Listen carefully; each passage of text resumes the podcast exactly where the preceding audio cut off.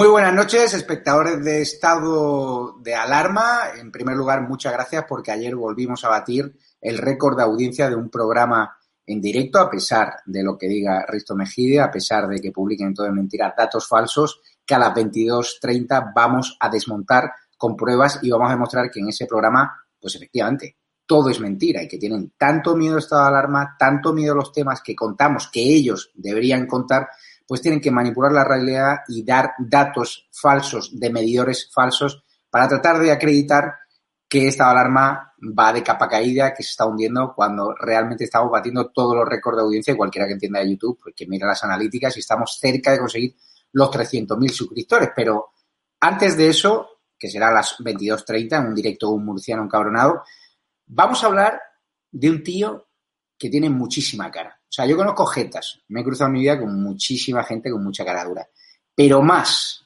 que la de Fernando Simón, el gurú del gobierno frente al coronavirus, el que nos dijo que en España solo iba a haber un contagio, el que nos dijo inicialmente que no servían para nada las mascarillas y luego nos obligó a ponérnoslas cuando él se fue a Portugal a surfear sin mascarilla, en un momento donde la pandemia empezaba a recobrar la intensidad en un momento donde nos decían los españoles que nos quedásemos en casa. Pues no, él se va de vacaciones.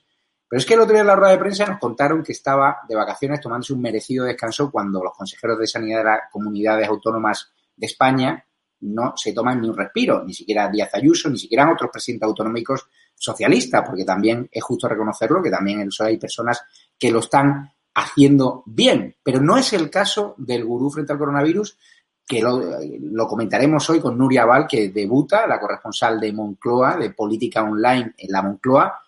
Se excusaron en Moncloa diciendo que se estaba tomando un merecido descanso. Pues bien, los periodistas se escarbaron. Resulta que estaba grabando un reality show con Calleja para un programa de televisión para proseguir en esa campaña de blanqueamiento de imagen de una persona que tiene una gestión con más de 53.000 muertos a sus espaldas, a pesar de que el gobierno insiste en que la cifra oficial es de 28.000 deshonrando a muchas familias con las vidas rotas ahora mismo, no solo por el coronavirus, sino también por las negligencias de este gobierno que espero y a que a pesar de la protección de la Fiscalía acabe sentado en el banquillo y a pesar de que somos el país donde no, el único país de Europa donde no se está investigando a día de hoy la gestión de la pandemia. Pues bien, hoy hemos conocido que Fernando Simón también, además de grabar ese programa con Calleja, se dedica a bucear. Se dedica a bucear mientras le doy los datos de la pandemia, de la segunda ola terrible. Somos el primer, el país que peor gestiona la primera ola de la pandemia, con mayor tasa de fallecidos por proporción de habitantes, con mayor tasa de contagio entre los profesionales sanitarios. Ahora somos el país con el gobierno que peor ha gestionado también la segunda ola pandémica y la persona que debería estar pilotando el barco, la nave contra el coronavirus, pues está buceando en Mallorca. Le han cazado nuestros compañeros del ABC justo un día donde Madrid se prepara para reabrir el hospital de al rozar el 40% la saturación de las UCI. Volvemos a datos negros. Más de 11.000 nuevos contagios por COVID-19, duplicándose las muertes en dos semanas. Y este sinvergüenza, porque aquí hay, así hay que decirlo, un sinvergüenza al que enchufó el Partido Popular, aunque ahora están avergonzados, los de Pablo Casado, pues ahí sigue. Hay que recordar su vomitiva portada del país semanal, como si fuese un ángel de la muerte, y con la chupa a los James Dean, blanqueando esa imagen, esas risitas de los periodistas que le acompañan en la rueda de prensa de Moncloa, esa rueda de prensa en la que se habla de muertos y él partiéndose la caja, él hablando de que si se mete el dedo en la nariz, pero estamos locos pero este hombre ha perdido el juicio. Así que vamos a comenzar hablando de este asunto y de otros temas, porque también ha habido sesión de control al Congreso muy tensa. También vamos a ver cómo Pablo Iglesias recibe en su despacho de vicepresidente del Gobierno con un cuadro guerra civilista a los proetarras de Bildu y a los golpistas. Y hay un montón de asuntos, así que no se vayan, porque voy a pasar a presentar a una mesa espectacular, como siempre, que hoy debuta Nuria Val, la pedíais insistentemente en el correo electrónico, digo, hay que fichar, sin duda, a otro Cristiano Ronaldo para estar alarma, de la política online. ¿Qué tal, eh, Nuria? Muy buenas noches a todos. Encantadísima de estar aquí. Pues muchísimas gracias. Sé que tienes mucha información, sé que has dejado cao a Pedro Sánchez en muchas ocasiones, haciendo las preguntas que no hacen otros colegas de profesión en la Moncloa, donde prefieren ser colocados en tertulias de televisión española, donde yo creo que tú no vas a entrar nunca porque es una periodista valiente, brava y te hace las preguntas que hay que hacer. Sergi Fidalgo, otro periodista valiente del catalán.es, apoyen a este medio constitucionalista en ese oasis ¿no? de Cataluña, donde los medios están fuertemente regados por el gobierno, pero él, ahí está, la pequeña Galia de los medios de comunicación en Cataluña. ¿Qué tal? Bueno, a mí tampoco me verás en TV3, pero bueno, a mí, mi caso ah, con gusto, porque salir allí es como salir prácticamente en un medio de propaganda tipo Nodo, o no, no Nodo, sino Radio Bulgaria Libre o, el, o, el, Pravda, o sea que realmente hay medios que mejor no aparecer. Pues bien, bien, aquí animados. Cataluña siempre tiene sus historias y por desgracia mm, historias que no son positivas. Vamos a saludar a nuestro querido amigo, expresidente extremeño y presidente del Partido Popular Extremeño, José Antonio Monago. ¿Qué tal se encuentra? Muy buenas tardes, pues como todo el mundo, ¿no? Con expectación, viendo cómo la nuevamente esta segunda onda epidémica pues va incrementando afectados, fallecidos y por lo tanto con una onda preocupación. Y si encima ya el Banco de España te dice lo que nos ha dicho a todos, que va a caer el PIB 13, 13 puntos, ¿no? Pues yo creo que tenemos motivos más que suficientes para no estar como Simón descansando, sino al menos eh, muy preocupados. Vamos a empezar con Nuria Val con la tensa sesión de control al Congreso de los Diputados. Vamos a ver ¿Cómo ha destrozado Macarena Loda, que es habitual? Para mí es la MVP del Congreso de los Diputados, sin duda, es eh, la jugadora revelación, aunque claro, viendo su currículum, pues no es de extrañar. Vamos a ver cómo ha destrozado a Pablo Iglesias en muy poquitos segundos. La casta que según ustedes representaban el Partido Popular y el Partido Socialista. ¿Qué pasa, señor Iglesias? ¿Qué pasa, señor Iglesias? ¿Me está viendo? Que la cal ya no es tan viva desde la Moncloa. ¿Qué te ha parecido mm, lo que le ha recordado de esa frase de la calviva ¿no? a Pablo Iglesias? ¿Cómo valoras tú como corresponsal política esa tensión que se ha vivido hoy otra vez más en el Congreso de los Diputados, donde Vox y también el PP han apretado muchísimo, han puesto contra las cuerdas a Pablo Iglesias y a Pedro Sánchez? Que la cal ya no es tan viva desde la Moncloa. Eso me ha hecho gracia, fíjate, porque han utilizado la pinza a la derecha en contra de Pablo Iglesias y lo que no ve la gente, lo que no sale en televisión, son los gritos que les lanzan improperios entre unos y otros, que es que no dejan oír al, orador que está hablando y le estaban diciendo cuando estaba Pablo Iglesias ensalzando las ocupaciones, diciendo que bueno, que las ocupaciones que las hacen las de los bancos, que las de los particulares no, o sea, que hay que ir a, a los bancos también, ahora por los bancos. y les han echado el freno y les decían, Sánchez, dile a Iglesias que pare, le estaban diciendo. O sea, fíjate el ridículo y la que se ha liado, que también tenía que comentaros una cosa, no sé si, si Javier lo veremos luego o lo puedo decir ahora, que es eh, la, que la que le han liado a nuestro pobre amigo, que también participa en este programa, Víctor Sánchez del Real.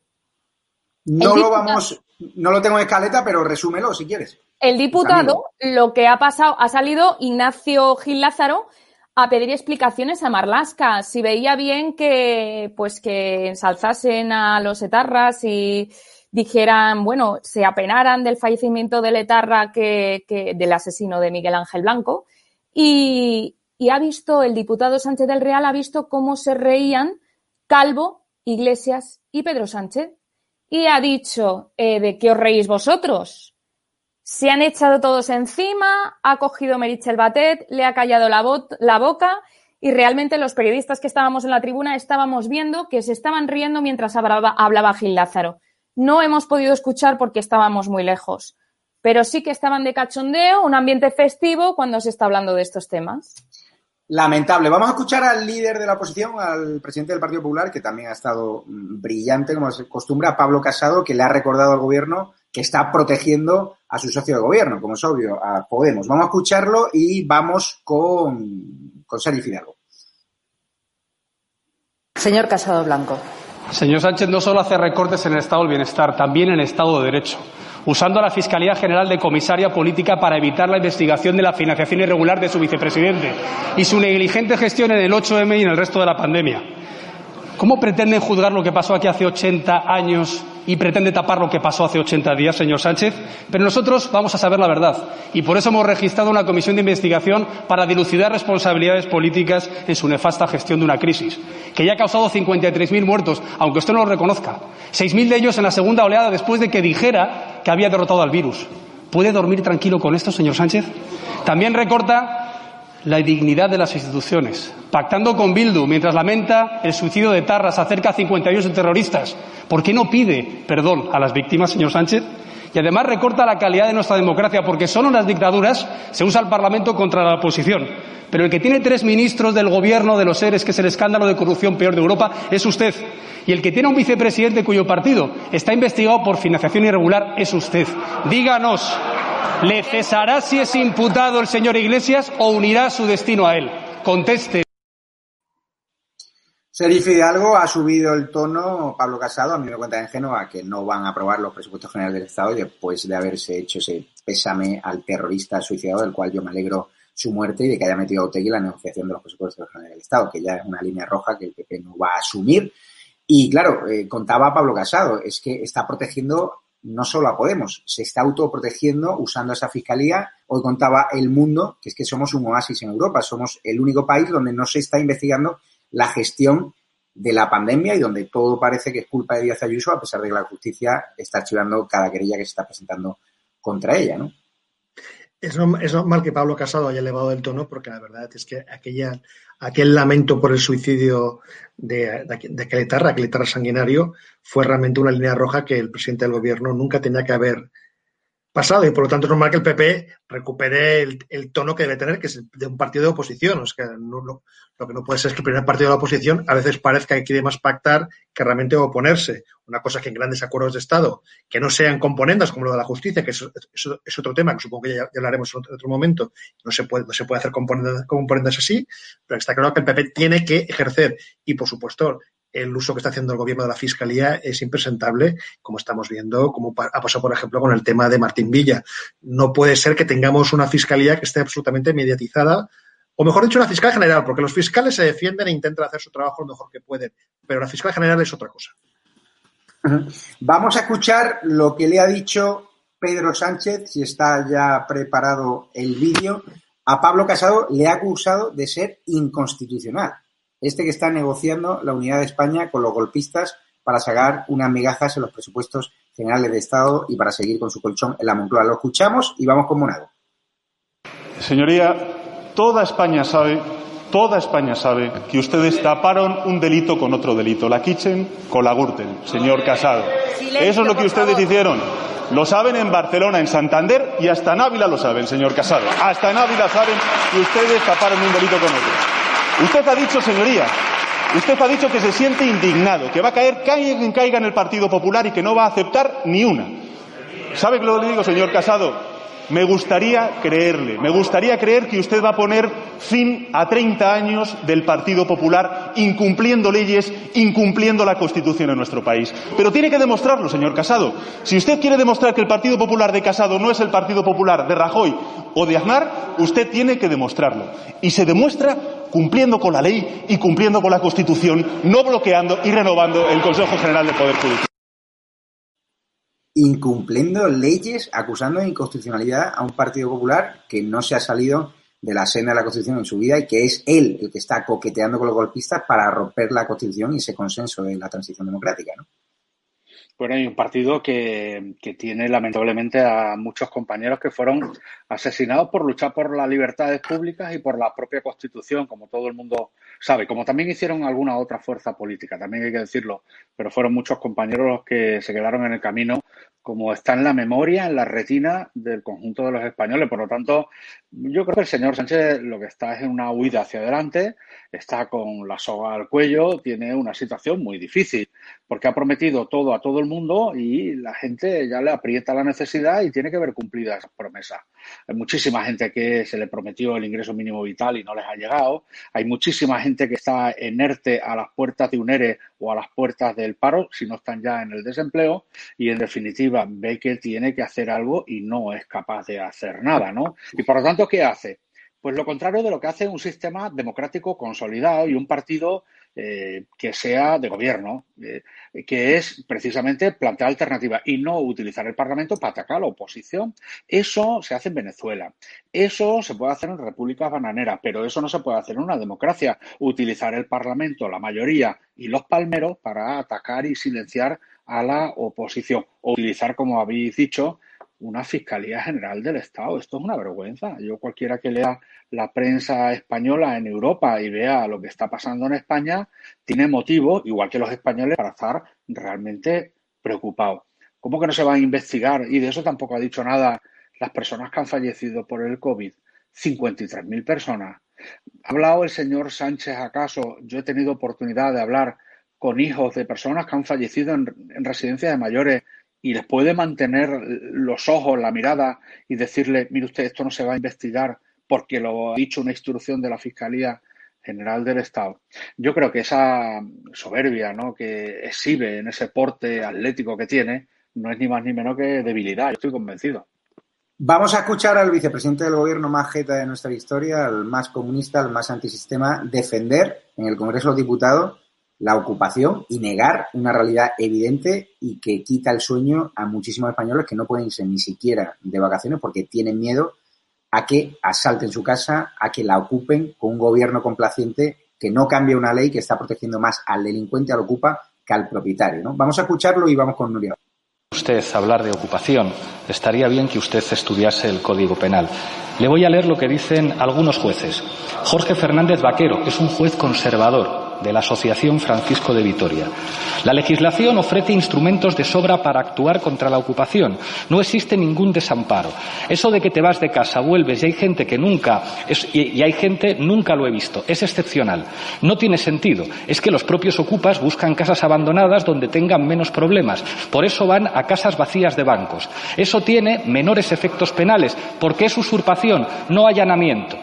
Y fíjese, otro juez Adolfo Carretero, titular del Juzgado de Instrucción número 47 de Madrid, dice, llevo 27 años en los juzgados y creo que no he visto en mi vida un caso de ocupación de vivienda de un particular. Todos son de bancos o entidades. Es mentira que no se pueda actuar. Dice el juez, es mentira que no se pueda actuar aunque Silencio, ustedes por favor. Si el dueño presenta el título de propiedad, es en el acto desalojo cautelar y en el juicio ¿Cómo se puede tener tanta cara de negar un fenómeno como la ocupación que se ha disparado un 300%, que cada día se ocupan centenares de casas en este país, a pesar de que hay terminales de la izquierda mediática que tratan de blanquearlo y que tratan de decir que, bueno, que la ocupación, que no son los datos que está diciendo la oposición y esta situación pues no pasa en Francia, no pasa en Alemania, no pasa en países serios que no tienen un gobierno ocupa. Mira, este señor tiene la cara de cemento armado. Y te lo digo porque se han oído ahora gritos, pero no sabes cómo se ha puesto toda la bancada de la derecha. Es que han sido todos los partidos a la vez unos gritos que ya no le dejaban ni hablar. Y es cuando ha dicho el PP, Sánchez, dile a Iglesias que pare, como diciendo, por favor, nos estamos riendo todos de él. Y es que además ha utilizado un recurso en política muy retórico, que es cuando yo, bueno, igual me puede dar vergüenza defender algo, saco eh, lo que han dicho otros jueces o otros expertos para no meter la pata yo, ¿sabes? Porque entonces sería mi discurso lo que yo digo y daría todavía más vergüenza. Entonces, yo me gustaría preguntarle, porque el Partido Popular le ha tendido la mano en este asunto y le ha dicho de sacar una ley express, que regule la ocupación y que la policía puede meterse como mucho en 48 horas. porque no la han aprobado? Digo yo. porque no le han tendido la mano al Partido Popular en esto? Que digo yo que es un asunto de todos y afecta a todos. La cosa son... que ahí, y eh, Casado se lo ha dicho, ¿eh? O sea, se lo ha recordado. Decimos, tenemos una ley, chicos, es que ni esas, ni en esas nos ponemos de acuerdo. No cambian la ley, como no paran a los inmigrantes irregulares que están cruzando a España a pleno del día en busca de la paguita y en busca de hoteles pagadas, de hoteles pagados en vacaciones porque son sus votantes, los ocupas y los inmigrantes irregulares. Y esa bolsa de votos no van a renunciar a ella. Vamos con Sergi Fidalgo porque hoy el vicepresidente del gobierno ha recibido al golpista Rufián, y también a los proetarras de, Bildu, creo que era Óscar Matute, pues con un cartel guerra civilista del Frente Popular. Lo ha contado creo que OK Diario. ¿Qué te parece este gesto? Ayer lanzaba esa campaña Podemos de la Cruz si se toca, cómo quieren reabrir la vieja rencilla y cobrarse, ¿no?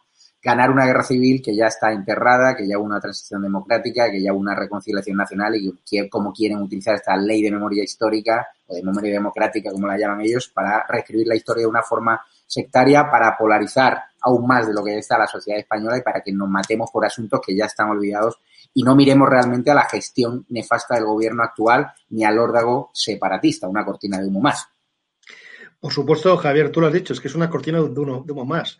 Por supuesto que, Podemos tiene esta confluencia de intereses con Esquerra Republicana, que no olvidemos que Esquerra Republicana es un partido, bueno, con una historia muy siniestra, llena de asesinatos y crímenes durante la Guerra Civil. Por lo tanto, que recibirle con un póster, digamos, de, la, época de la Guerra Civil, ya, digamos, es una cosa que le pone de por sí. Pero es que aparte, con los problemas que tiene Pablo Iglesias ahora mismo dentro del partido de financiación, el tema, el caso de Iglesias, de repente el poder poner un póster y que estemos aquí hablando del póster y del el civilismo y nos olvidemos realmente de la gestión que está teniendo como vicepresidente del gobierno, que es un vicepresidente que está siendo investigado precisamente por malas prácticas, pues también un poco le va bien.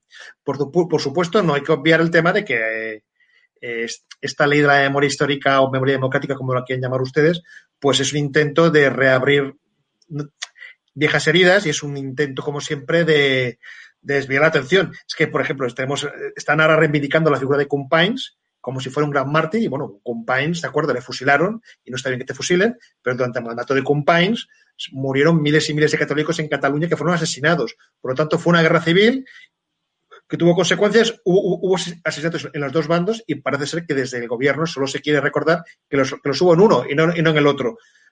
Eh, o cerramos heridas o no las cerramos. Tenemos que empezar a, pensar que España tiene que mirar hacia adelante y no hacia atrás. Y realmente al gobierno, sobre todo a, Podemos, que realmente le va perfecto, y cuanto más se habla de la guerra civil, menos se habla de Casoplón de Galapagar y de sus miserias.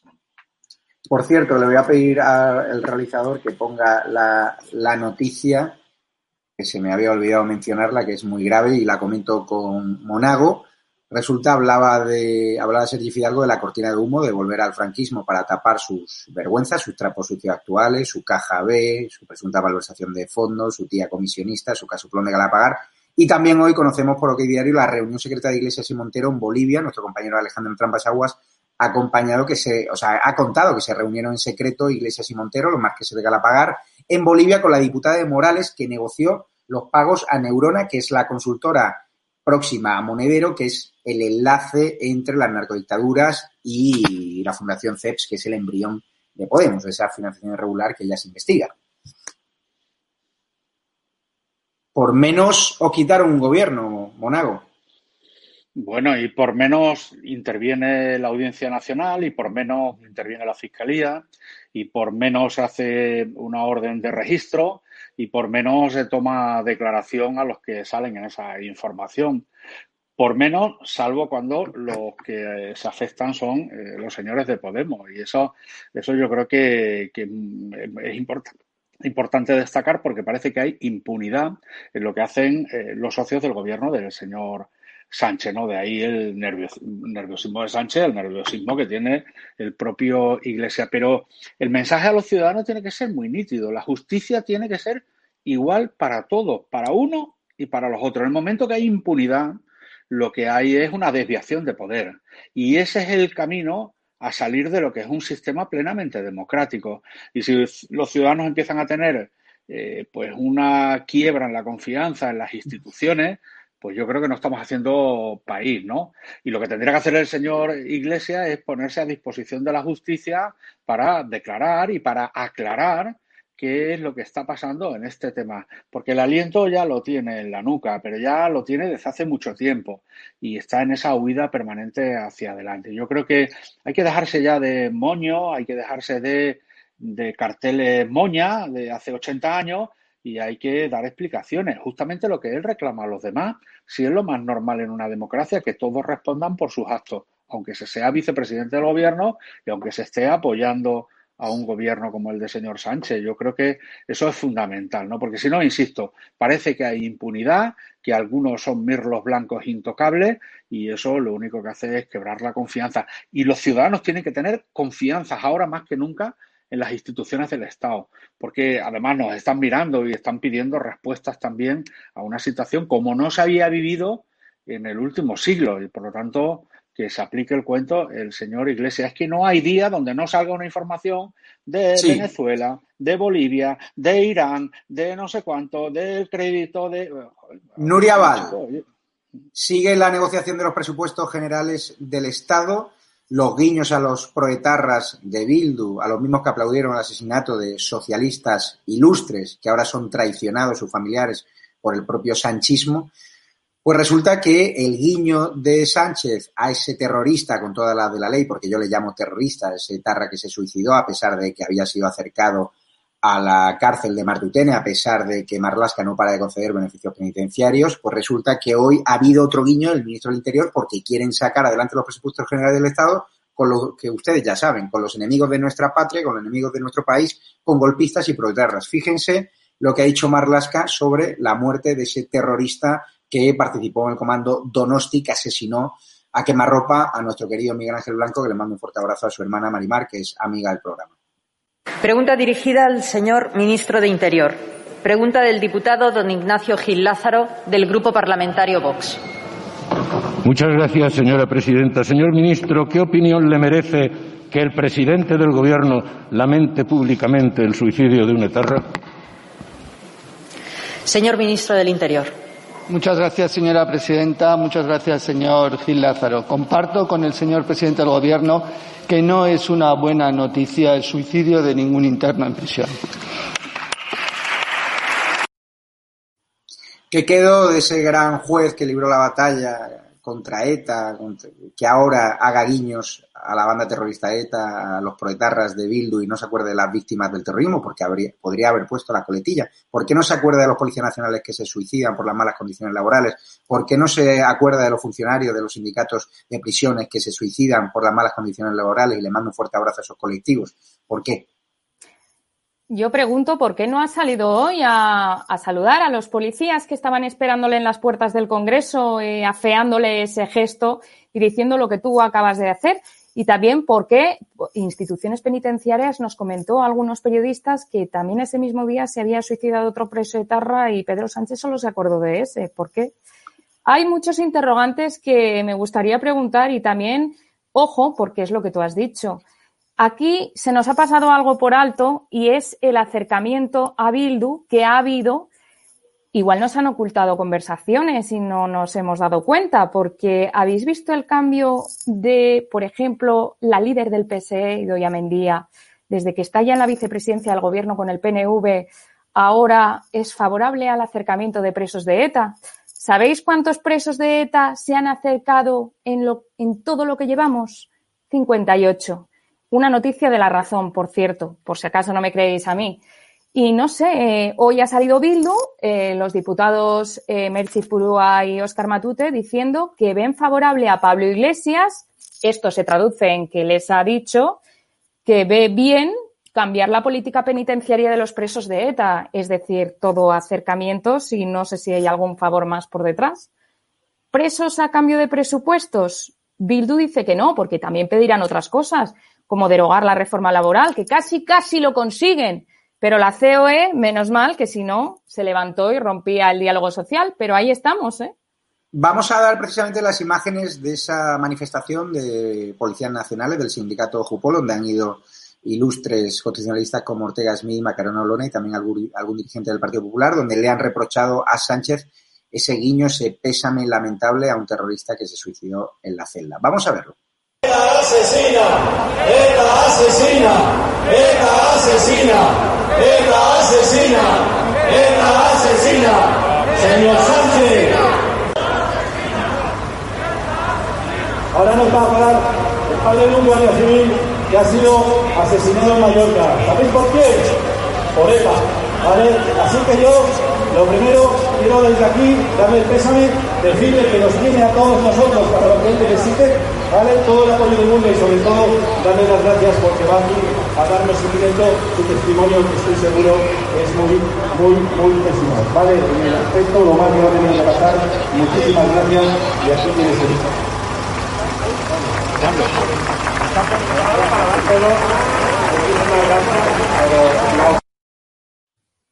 Vamos con Sergi Fidalgo, porque me gustaría ya cambiar de tema. Esto es lo que está pasando en Madrid, en el Congreso de los Diputados, donde cada día que pasa crece el desconcierto. Hoy veíamos esa información del mundo, cómo están a punto de habilitar ¿no? ya el hospital de IFEMA, porque está desbordado eh, los hospitales madrileños, la tasa de contagio no para dispararse, según la OMS, con esa tasa de contagio ya la situación se puede considerar que está descontrolada, que la pandemia está descontrolada en España, pero resulta que hoy hemos conocido unas imágenes que da el diario ABC, un vídeo de Fernando Simón, el que nos prometió que solo iba a haber un contagio y el que se fue a surfear a Portugal sin mascarilla, pues véanlo cómo está tan pancho este sinvergüenza llamado Fernando Simón, que además está grabando estos días un reality para blanquear su imagen con Calleja, que a mí, yo era fan de Calleja, pero la verdad que una persona que se presta a hacer este tipo de blanqueamiento de imagen, pues la verdad que, que ya no voy a ver ese, ese viaje en globo. Vamos a ver este vídeo y lo comentamos con Sergio Fidalgo.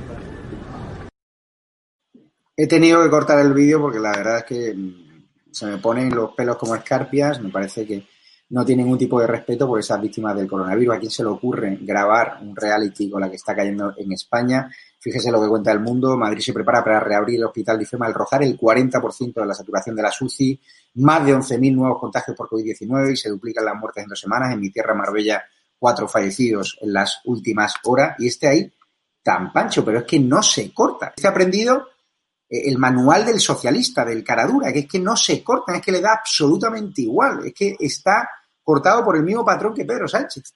Fernando Simón.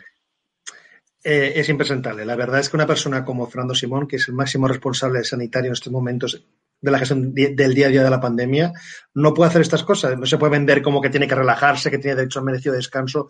Si quiere descansar, que descanse en su casa o, que vaya a ver a su familia, pero que no se presta estos numeritos porque la verdad es que están, está dando un, ejemplo trágico. O sea, realmente hay hay un montón de muertos en España, en buena parte causados por la gestión del gobierno, otros causados por, por, lo que sea. Hay muchos muertos, realmente ha sido, una, ha sido una tragedia y lo que no puede ser es que este hombre se dedique a hacer estas cosas. Es que la verdad, porque es que tú lo ves y piensas, bueno, ¿está realmente preocupado o realmente le da todo igual? Mm, insisto, que todo el mundo tiene derecho a descansar, todo el mundo tiene derecho a relajarse, no digo que no, por supuesto que sí. Pero hombre, pero vigila un poco. Y la verdad es que tú lo ves y piensas en qué mano estamos. Y luego ves las informaciones que, se vierten sobre Madrid, que están convirtiendo a Madrid prácticamente como si Madrid fuera la, culpable de, todos los contagios en toda España, cuando después resulta que, no se controla ni baraja, no se controla nada. Y encima ves que el responsable del gobierno de este tema está está de cachondeo, pues oiga, pues la verdad es que Fernando Simón ya está muy quemado, está incinerado, lo está apurando al máximo y pronto supongo que pondrá una persona que intente remontar la imagen de, este gobierno en la gestión de la pandemia, porque va de Simón ya no, ya no tiene vuelta atrás. Monago, España casi triplica la tasa de test positivos que la OMS fija para el descontrol de una pandemia. Ahí está Fernando Simón. ¿Tú crees que es una idea de Iván Redondo, al cual conoces también como yo, lavar la imagen de Fernando Simón, si forma parte de su estrategia, de su ajedrez? De estrategia política o va por libre Fernando Simón y, le han ofrecido esto, como le ofrecieron irse a Portugal, que no sé si tenemos ahí las imágenes, de a surfear sin, sin mascarilla. Voy con, con Monago, por favor. Bueno, yo no sé de quién es la idea, ¿no? Yo sí puedo enjuiciar al señor Simón.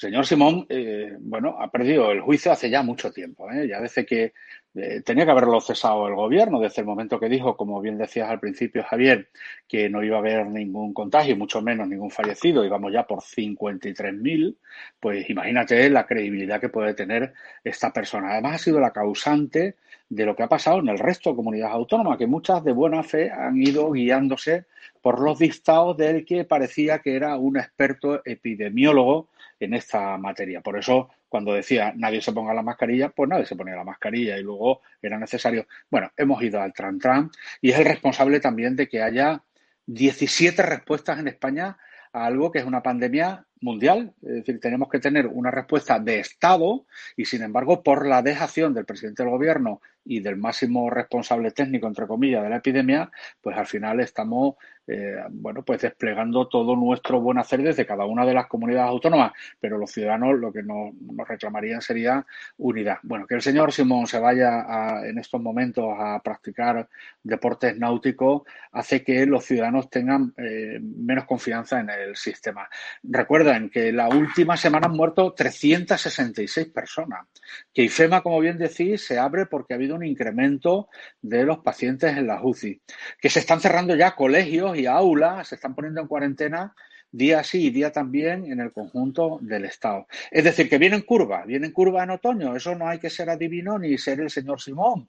Y lo que no puede hacer nadie es en estos momentos dar una imagen de que, de que no pasa absolutamente nada. Porque sí pasa algo grave y es que la pandemia va avanzando en sus números y cuando avanza la pandemia, lo que retroceden son los números de las cuentas del Estado.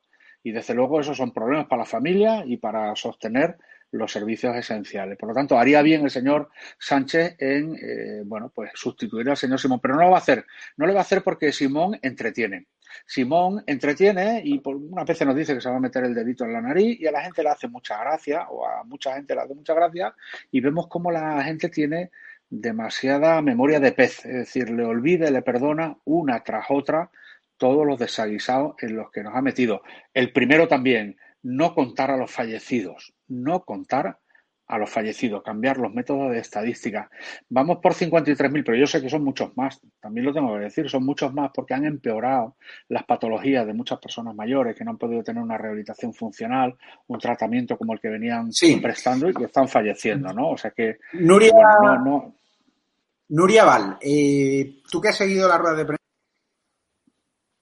a Iván Redondo, a Pedro Sánchez, ¿Tú tienes la sensación de que Fernando Simón es una figurita más de Iván Redondo y que tiene el pleno respaldo del gobierno o va por libre cuando acepta este tipo de entrevistas o lo consulta con Iván Redondo? ¿Es parte de la propaganda social comunista no?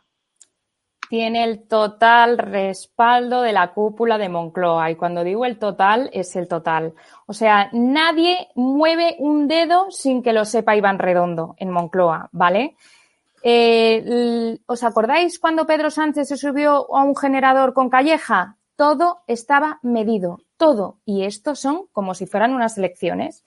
Hay que eh, hacer limpieza, como tú has dicho, limpiar la imagen del gobierno de cara a todo lo que viene, porque todos los indicadores económicos, hoy el Banco de España ha mejorado un poco las previsiones, pero digamos que no viene la cosa buena. Y están destinando recursos públicos a las exhumaciones en vez de a los parados. Entonces, vamos a ver, nada es por casualidad, y menos ahora con los presupuestos y con la que va, con la que va a venir. Por cierto, Sergi Hidalgo, parece que los empresarios están reaccionando contra el gobierno. Hoy han desmentido el dato de la seguridad social eh, en relación con los ERTE. ¿Qué te ha parecido? Empieza a moverse Garamendi, la COE, porque parece después de ese acto a bombo y platillo, donde me cuentan que Ana Patricia Botín, ese blanqueamiento por parte de los empresarios del IBEX 35, se cabreó porque le pusieron en segunda fila y a otros gigantes del IBEX en primera y parece ser que la presidenta del Banco Santander, que es feminista y amiguita de Soros, pues se cabreó y luego tuvo que organizar una rueda de prensa para decir que ella pues era la más importante ¿no? en ese acto cuando se cabreó muchísimo porque la organización de Moncloa le puso en segunda fila. ¿Qué te parece esta guerra entre empresarios del gobierno por los ERTE? Bueno, sinceramente, yo en el caso de la COE, la COE siempre ha acostumbrado a un pasito adelante y un pasito atrás, uno a la izquierda, otro a la derecha y otro arriba y otro abajo. Pues claro, que de, vez en, que de vez en cuando da algún toque, pero luego se, se presta todas las fotos que sean necesarias.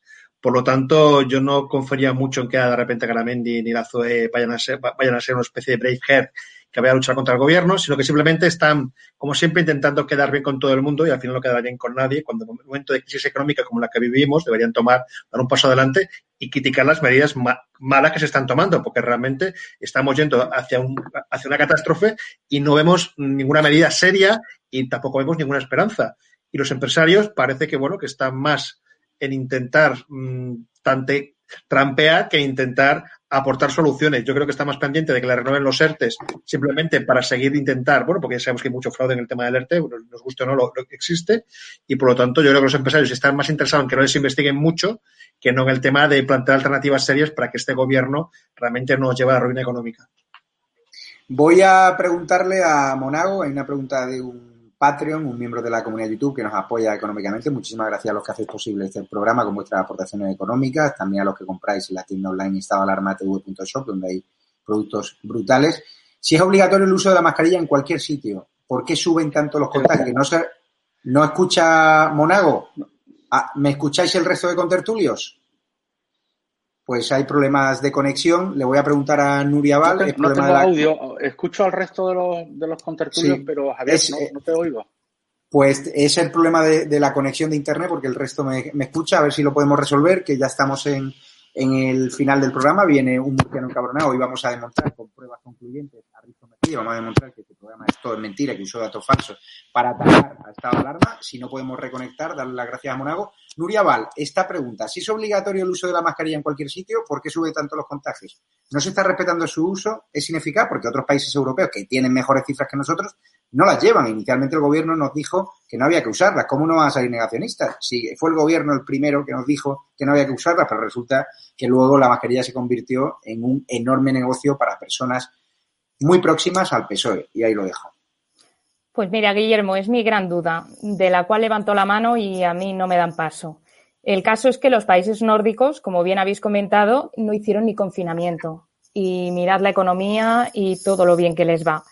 O sea que, bueno, el otro día, cuando el señor Simón estaba rodando Calleja, pues salió Silvia Calzón, que es la secretaria de Estado de Sanidad, que la colocaron nueva, y le preguntaron que por qué ahora había tantos contagios segunda ola, de la cual el gobierno no quiere mencionar la palabra segunda ola porque aseguraron que eso se les había escapado por ahí. Y ella tan natural dijo que, oye, que es que antes se hacían como 10 PCRs y ahora se hacen más. O sea, ¿vosotros os creéis de verdad que eso es una respuesta para dar ahora? O sea, que ni ellos mismos lo saben. Y sin embargo, quieren tapar todo esto y Pedro Sánchez sigue presidiendo las reuniones de la Consejería de Sanidad esta misma semana ha estado para que le informen minuto y resultado de cómo va la pandemia. O sea, que esto preocupa y ocupa al gobierno, pero oye, los presupuestos y que si uno guiña al otro y que si uno se pone un cuadro detrás de republicano y la otra tira la cruz, pues lo mismo. Así estamos. Voy con Monago, que parece que hemos restablecido ya la conexión. Querido Monago, que te has perdido ahí en la mala fibra de Extremadura, que después dice el presidente del gobierno tenemos internet brutal, que se lo pregunten a los extremeños que todavía estáis esperando el tren. Eh, preguntarte, ¿por qué crees que estamos teniendo peores datos que otros países que tienen medidas más ligeras y menos restrictivas? Bueno, yo creo que estamos teniendo, y es una opinión, ¿no? Es decir, que la opinión mía vale como la de Simón, ¿no? O, algo más.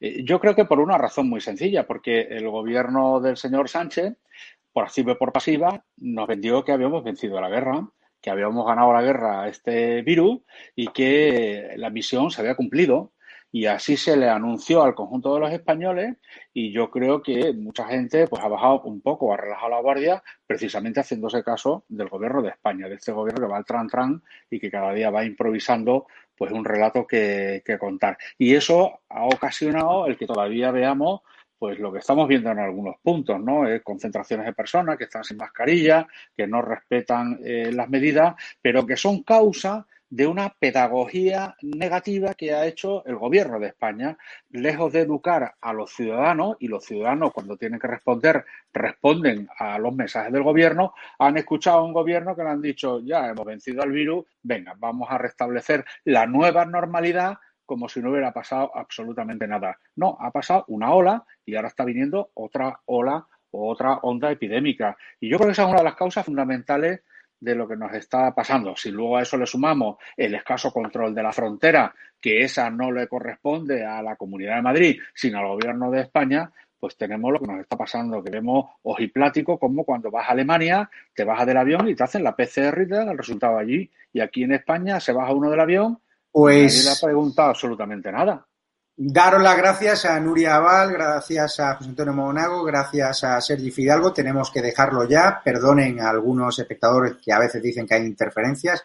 Parece ser que algún eh, rojillo, entre comillas, se ha metido en el chat, pero son problemas de Internet, no son problemas nuestros como tal. Ya hemos resuelto los problemas técnicos, pero parece ser que en este país pues a veces hay interferencias y son ajenas al programa y ajenas al realizador. Mil disculpas si algunos habéis sufrido interferencia. Nosotros seguimos tratando de mejorar la técnica, contratar a más profesionales para que tengáis el mejor producto. Somos un pequeño producto, pero que tenemos unas audiencias brutales. Hay casi 2.000 personas ya en directo.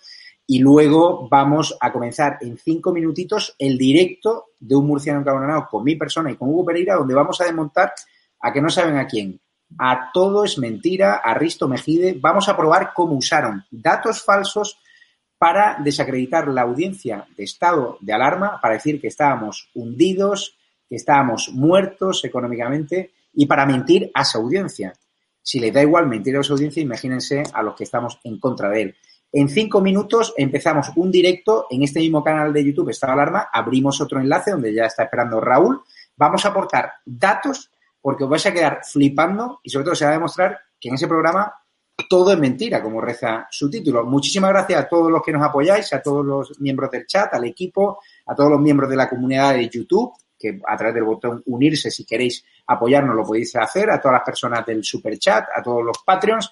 Gracias por vuestro aliento. Cada día somos más fuertes, cada día tenemos más audiencia y no nos van a callar, no nos van a amordazar, por mucho de que personajes como Riston no paren de estigmatizarnos. Ahora usando datos falsos, difamando y hemos pedido una rectificación al canal, al, programa. Vamos a ver si lo hacen. Así que empezamos en tres minutitos un directo con Raúl Murciano Cabronao, que está más cabreado que nunca tras conocer estos datos falsos del programa Todo es Mentira, que sobre mí han inventado de todo, han llegado a decir que o a insinuar, ¿no? Que me inventé que mi madre incluso eh, estaba mal de, de, cáncer, ¿no? O que yo no había dejado ese programa por ese motivo. Así que a una persona de esa calaña, pues la verdad, solo merece que le rebatamos con pruebas documentales y aquí lo hemos hecho. Han dicho de todo de mí, han dicho de todo de estado de estado de alarma y eso es porque les preocupamos igual que les preocupa Díaz Ayuso, Cayetana Álvarez Toledo o Vox. Así que empezamos en dos minutos el directo con, con Raúl, un murciano cabronado. Vamos a desmontar a Risto Mejide y a esos colaboradores como Miguel Lago, que se ríen de los eh, paralíticos cerebrales, de Marta Fritz, que vivió muy bien del posfranquismo y otros sucedáneos. Así que en breve empezamos el directo con un murciano cabronado. Muchas gracias a los analistas, que ya los he despedido, y gracias a los espectadores de esta alarma que habéis estado ahí al pie del cañón, cada día más fuertes. Apoyen este proyecto porque no se van a repetir. Gracias, Monago, gracias, Sergi, y gracias, Nuria Val. Buen debut. Muchas gracias. Hasta luego. Hasta luego.